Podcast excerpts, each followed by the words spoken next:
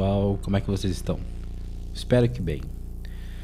Para quem não me conhece, eu me chamo Arthur Neshala, sou artista orientador de música no projeto vocacional dessa edição de 2020 e estou atuando na região Sul 3. Antes de a gente começar, lembro a vocês que esse conteúdo integra as ações da edição 2020 do programa vocacional da Secretaria Municipal de Cultura em parceria com a Secretaria Municipal de Educação de São Paulo. Galera, na orientação passada eu falei da primeira propriedade do som, a altura. E dando seguimento às nossas orientações, hoje irei falar de uma propriedade muito importante, a duração.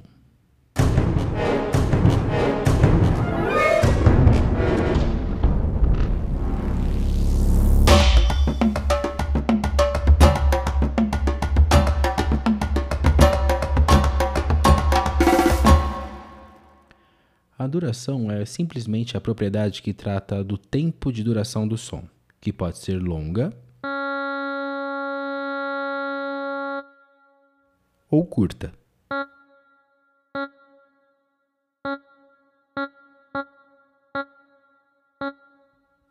Eu tenho certeza que vocês já devem ter ouvido falar na palavra ritmo, certo? Esse conceito está diretamente ligado à duração.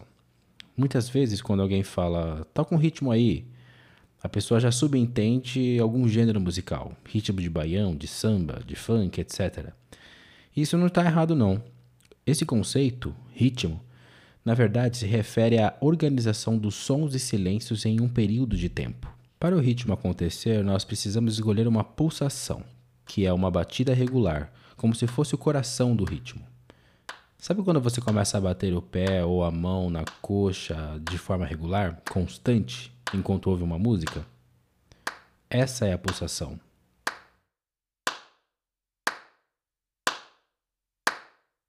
Também é relevante notar que o pulso pode ter o que chamamos de acento métrico, que é uma acentuação periódica e regular. Dessa maneira, podemos ter basicamente três tipos de pulso: o binário, com acentuações de dois em dois pulsos,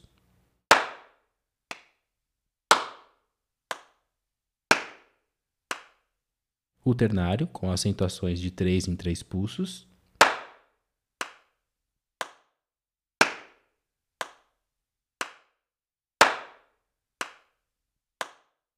e o quaternário com acentuações de 4 em 4.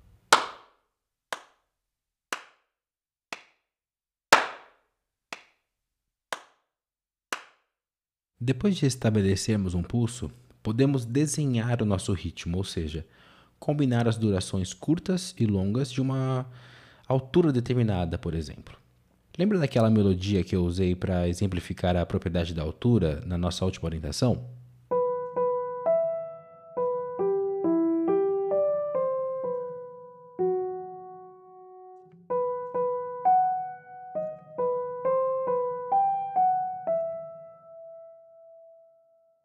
Lembrou?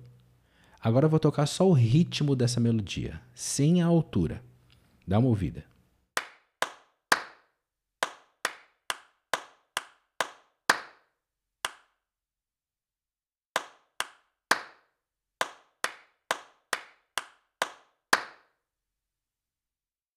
Agora, juntando a altura, que neste caso é a melodia, com o ritmo, conseguimos reconhecer perfeitamente a música.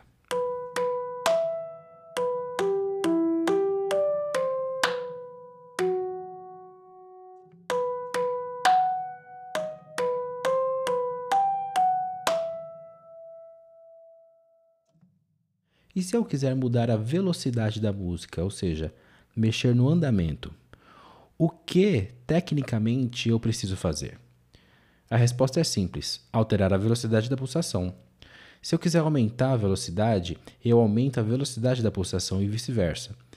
Olha como fica a música que estamos usando se eu abaixar a velocidade da pulsação.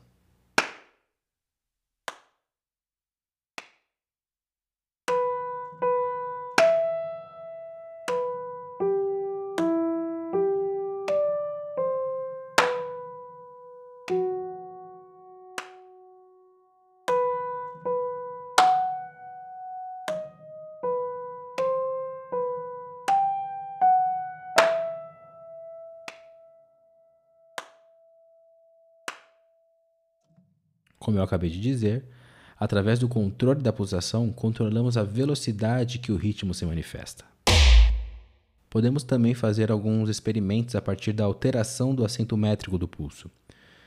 Nesta música que eu estou usando nessa orientação, o pulso é quaternário, ou seja, a acentuação ocorre a cada quatro pulsos. Mas e se mudarmos para ternário? Iremos sentir a música de outra maneira, já se abre outras possibilidades. Ouve só.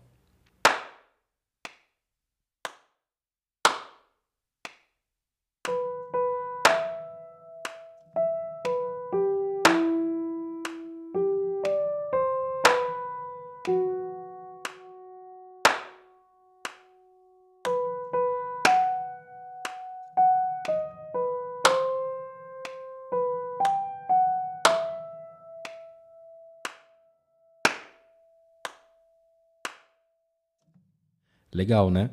Dá para fazer muita coisa interessante só alterando alguns elementos dentro dessa propriedade.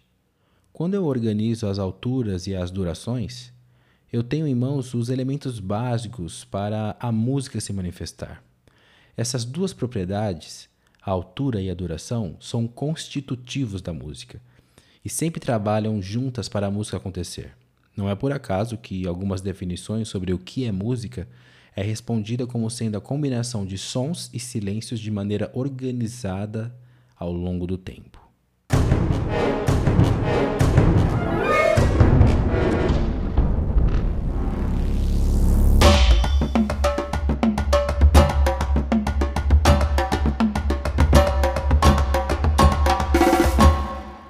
Pessoal, espero que vocês tenham crescido ouvindo essa orientação e a minha proposta da semana é que vocês procurem identificar o pulso das músicas que vocês têm ouvido.